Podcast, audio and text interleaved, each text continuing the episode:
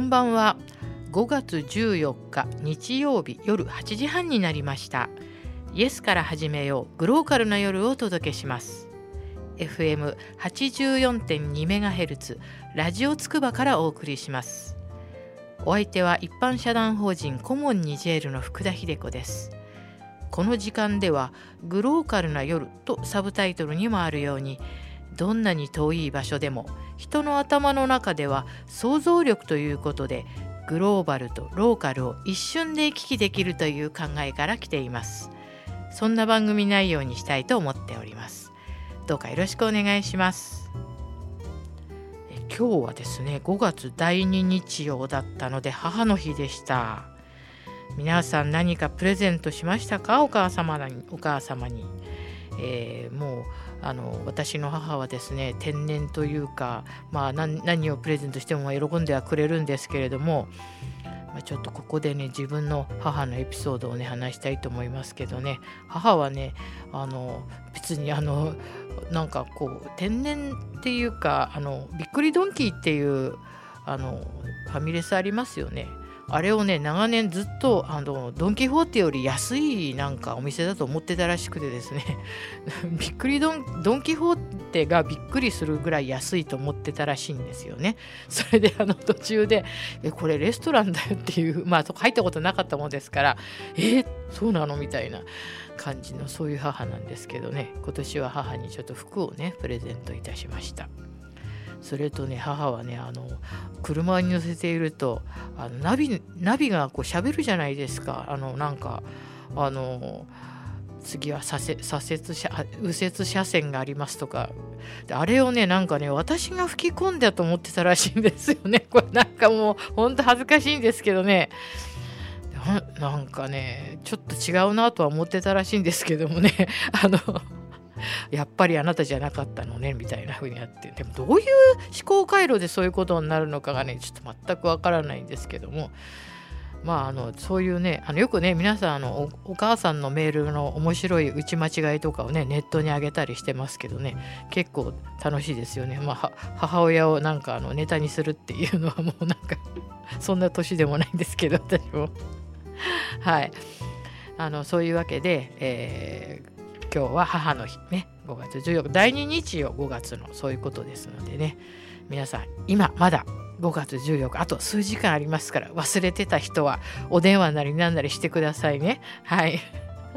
じゃあ私に感謝してください。お願いします。それでは、えーと、今日はですねグローカルインタビュー。茨城県佐島茶協会の会長の石山義行さんにインタビューしています。実は私の主催しているコモンニジェールもですね去年あの全部のメディアもうあの新聞それから共同通信にまで出ましたけど茨城県の佐島茶協会とのコラボで西アフリカ向けの緑茶を開発いたしました。まあその時大変お世話になったんですけども、えー、そのような話も聞いておりますので皆さんお聞きください。皆様こんばんは。えー、グローカルインタビュー。今日はですねあの佐島茶協会皆さん佐島茶ご存知ですか？茨城県佐島茶協会の会長をされています石山義行さんのところにお伺いしています。石山製茶工場という大きなもう畑と工場があるんですけどそこのお店の方に今日はお邪魔しております。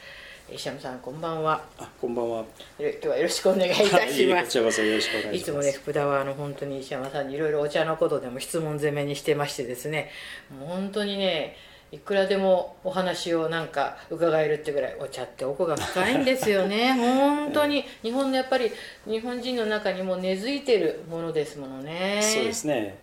あのまあお茶はやっぱりね会話がするとこにお茶があるんですよなるほど、はい、あの会話がないところにお茶がないんですよ。そうですか、えー、皆さん聞きましたか？やっぱりそういうふうに長い歴史の中で欠かせないものになってるんですね。であの今日あの放送を聞いていただいている方で「え刺しま茶ってえあ茨城？あ茨茨城じゃない。茨城ですね。茨城。えどこ?」とか「どういうお茶?」って思ってらっしゃる方がねいると思うのでちょっと石山さんに、はい、えー、体この刺し抹茶というところの産地の、うんはい。だって位置とか、はい。まあ、大体のことで結構なんですけど、はい。ちょっとお話願えればと思います。はい、それはありがとうございます。あの刺し抹茶につきましては今あの刺し抹茶協会という形で、えー組織を作っておりまして、えー産地としての刺し抹茶なんですね、えーその地域のくくりとしては、えー古賀市えー坂東市常総市そして栄町と八千代町と三市二町のおところで取れるものを刺し抹茶として、えー、共にそのえーブランド力をアップしましょうよということで活動している、えーところですね。で刺し抹茶につきましては歴史的にはまあどうしても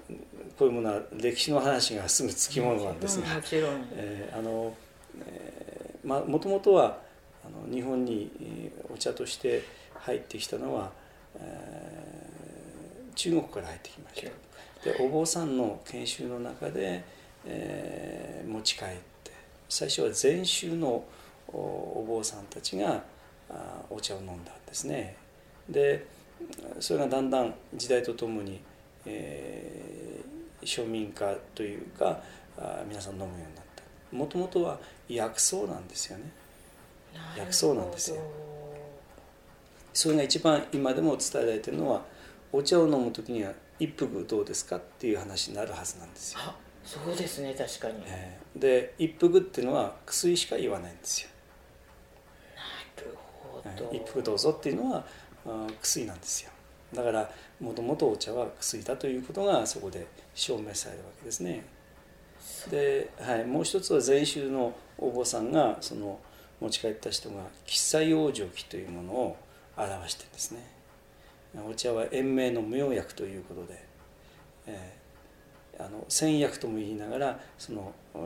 長寿の仙薬であり、えー体にとって、えー妙薬だというようなことを表した喫茶養生記というものがありますので、まあ、できればちょっとだけでも読んでいただければありがたいなというふうに思いますけど。皆さん聞きましたがもうねすでにこのインタビューのこの冒頭式ところでも ためになるもう福田としてはもううなずくばっかりのことなんですけども。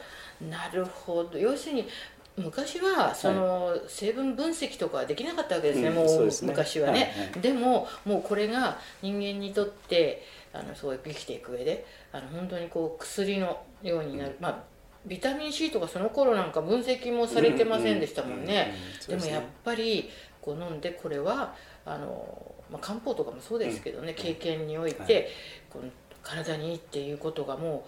う分かっていたわけですね。そうですね。だからもう何千年まあ何千年って言い方がいいかどうか分かりませんけども、まあ、日本に来て、えーもうあのかなりのうん800年1000年近くになるんですよ、はい。でそういうことを考えた中はい。で、今でも飲んでるっていうのはやっぱりそれなりのものがあるんだということだと思うんですよね。そうですね。いやお茶って本当にあの人間と一緒にずっとまあこう飲まれてきてて人間に。やっぱり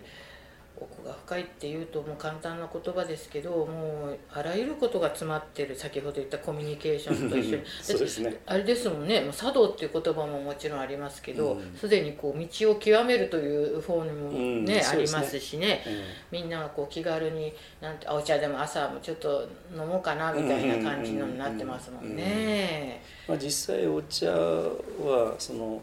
コミュニケーションツールでは一番の入り口なんだと思うんですよ、はいだからお客さんが見えた時にも、まあ、お茶が出ないっていうことはあんまり喜ばれないんだろうなとか あとはお茶が出てこないと、えー本題の話に移れないとかそういうのがあると思うんですよ。それはありますね。だからお茶が出てくることによって、まあ、そのえー間があって、はいえー次のステップに行きやすい、まあ、環境がそこに生まれるんだと思うのでそういう点ではお茶はあの重要なそのコミュニケーションツールの一つなんだと思うんですけどね。なるほど。いやなんかただただ聞き入ってしまうんですけれども そうですか。それでちょっと先ほど、うん、ちょっとだけ話戻りますけど、あの佐島というのはもともとは猿の島って書いた、うん。えー、この土地の名前というか佐島だったんですよね、でも今この教会さんのあとは佐島茶という場合にはこれ、ひらがなで、あのにしようっていうことになったんですよね。それでねあの私はあのこの、えーと、佐島茶佐島茶さんとねいろいろ、あのこうコラボをさせていただいている上であの初めてねあのこの海外に出たお茶だっていうのも話を聞いていて。これ意外なんですよね。これもあの本当に私、うん、そうですね。ねびっくりしました。あの、まあ、知られてないというか私らがちょっと伝え方が足りなかったんだろうなというふうに思ってますが、その江戸末期明治の直前ですけどペリーが、えー、アメリカンペリーが提督が来たわけですけどもその、うん、幕府で対応した関係者の一人が、まあ、佐島茶の一番あの輸出も含めてあのなんて言った活躍というのか、あ貢献していただいた人なんですよね。そんな関係であのこの佐島茶についてはその方の、まあ、スーパースターだったもんですから、はい、その人の尽力があの他のおじなり、はい、静岡三重、はい、えー、京都、はい、まあ、京都宇治ですけどもその人たちの団体をを差し置いて、最初にあの取引がなされたっていうのが正直なところなんですね。でそれが先導していったことによって、まあ、他の産地も一生懸命販売した結果、あの金融製品とともに、まあ、お茶が明治の中盤中期まで輸出の花形商品になったわけですよね。なるほど皆さん聞きましたか？日本で最初に海を渡ったお茶は佐島茶なんですよね。これ本当ねこれもっと私たくさんの人にねあの知ってもらいたいと思って私もこれね人に会うことにお茶の話になると言ってるんですけどこれってなんかまあ、先ほどねあの石山さんがおっしゃったように、あの他にもね本当大きな静岡茶とかありますけど、はいはいね、このね茨城の佐島茶っていうのが不思議なご縁というかねこれは。でもあのやっぱりあのそれでちょっとまあえっ、ー、とこのお聞きしたいことがあるんですけどこの緑茶、私たちが普段飲んでる緑茶ですね、この緑茶のなんと何気なく緑茶緑茶と言ってますけど、まあ、ほうじ茶も私なんか飲む時ありますし玄米茶もあるんですけど、この緑茶のなんか定義みたいなものってあるんですかね？この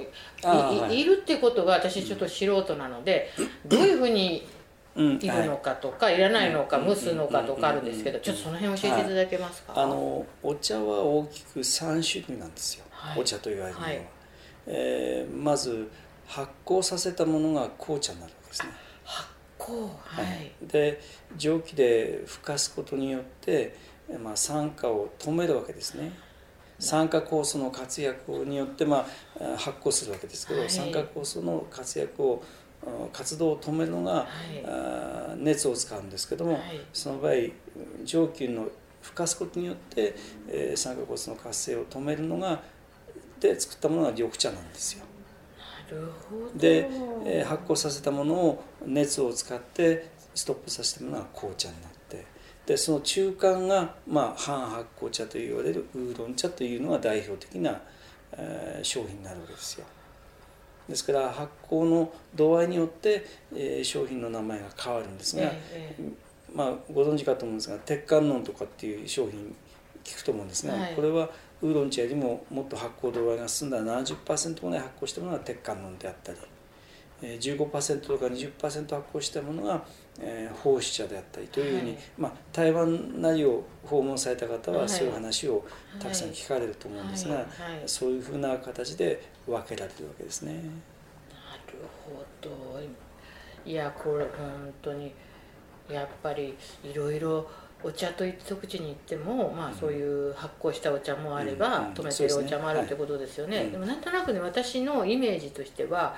まあ、もちろん中国でも緑茶はありますけど、なんかねあのおせんべいみたいにした、あのプーアル茶みたいなとかあのなんとなく中国茶っっていうと私は発酵しているお茶のイメージが多いんですね。でやっぱり日本茶っていうように日本のお茶はやっぱりみんな、まあ、今いろいろ飲みますけれども、主に飲まれてるのはやっぱり緑茶ですよね。緑茶ですね。あの緑茶はその中で、えー、煎茶と煎茶以外のものに分かれるわけです。よ。煎茶ね、うん、煎茶というのは、まあ、その中にあのまあえー、ほうじ茶なんかは煎茶じゃないわけですけども、ね、はい、ほうじ茶とか玄米茶とか、はいはい、で、えー、煎茶はあの葉っぱを寄ったもの、はい。えー、蒸気でふかしたものを、えー、揉んで乾か、はい、揉むっていうのは乾かすために揉むわけですから。そうなんですか、はい。まあ、簡単に言うとお茶のあのタオルを水に浸したタオルをどう乾かすかって絞りますよね、そうですね。絞って干して、はい、えー、あの風の空気移動で乾かすわけですよね、ところがあの理屈は同じなんですよ、お茶の葉をどうやったら乾かすのかっていう時に力を加えて熱と熱風熱と風を使ってそれで乾かしていったものが、まあ、お茶になるわけですよ。そこがでこう揉むという、うん、まあ、あの過程があるわけですね。そうですね揉みながらそのお茶の葉の中に水分があるものを力を加えて揉むことによって中の水分を表に出すわけですよ。でできたものを風で乾かすわけですよ。これが表中からの水が水分が表に出てそして表から蒸散される乾かスピードをイコール同じのスピードにしなきゃいけないんですよ。それじゃないと美味しいお茶にならないんですよ。なるほど、えー、まあ、そこにそのテクニックがあるわけで。そうですね、でもう一つはその揉み方においても蒸気を当てる、まあ、ふかす度合いによって、今度はあの今皆さんご存知かと思うんですが深蒸し茶っていう表現のお茶が出てくるわけですね。そうですえ、要するにお茶の葉を蒸気でふかしの度合いによって、はい、まあ、品質がだいぶ変わるわけです特性も変わるんですね、はい、まあ、具体あの例を挙げると、えー、うどんとかおそばにほうれん草を薬味として、はい、えー、美味しいのを食べるかと思うんですが、はい、その時にさっと湯がくのか時間をかけて湯がくのかによって、うん、味が、ね、味も形態も変わるわけですよ。ね、で、えー、それと理屈は同じで、はい、私は刺し町は深蒸しというタイプのお茶を作ってるわけですが、はい、これは蒸気を強めに当てて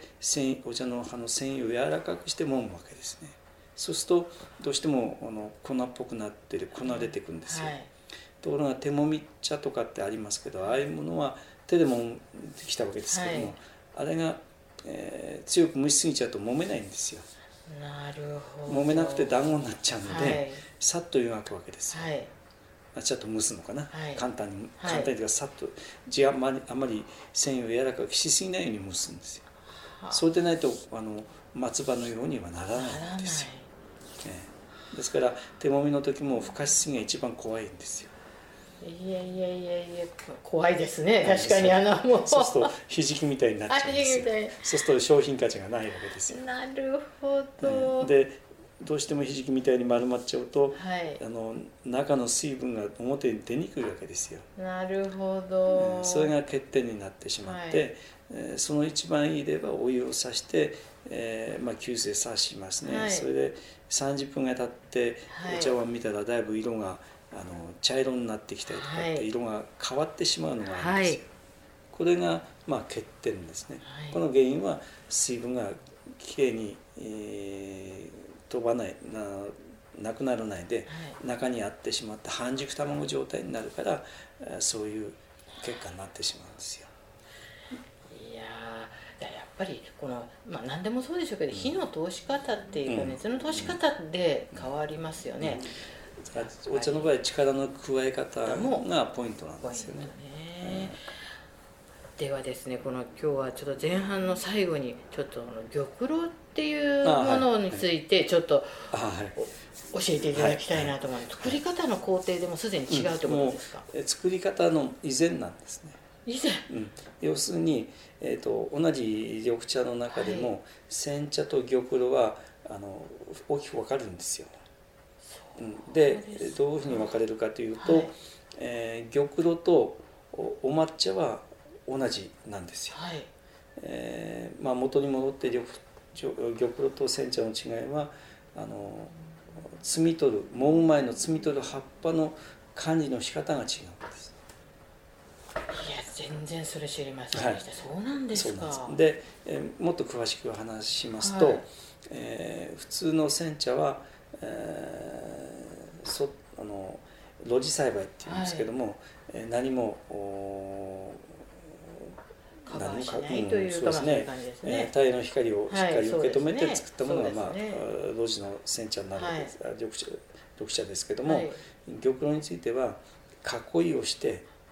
えーだんだん太陽の光を遮っていくんですね。目が伸びるとともに太陽の光を遮って、はい。えーもやしを作るような感じの、えーだんだん暗くしていくんですよ。これは太陽光線を当てないことによって苦み渋みをお抑えるんですよ。もうなんか葉っぱの時からお嬢様育ちみたいな感じなんですね、はい、そす。それで、えーそういうふうにしておいてに日中でも懐中電灯持ってなきゃ入れないぐらい暗くするんですよ。ええそうなんですか。はいでそれから今度は摘む時には、まあ、あの光を当然開けるんですね、で一生懸命その終了をたくさん取るためにはい。手で摘むような管理の仕方をするんですね、で、えーそれでもあのその葉っぱができたわけですけどこれをおふかして蒸して揉んだものが玉露でなんですよ。で揉まないでえーふかしたままこの乾燥させるのがお抹茶の元になるんですよ。これ業界では天茶というんですがでじゃああのおお寿司屋さん回転寿司屋さんも含め、お寿司屋さんであ回転寿司の分かりやすいかな、はい。あの行くとこうなっちゃうんですえー粉末の粉末のはい。ありますね、はい。あれは抹茶じゃないんですよ。ああれは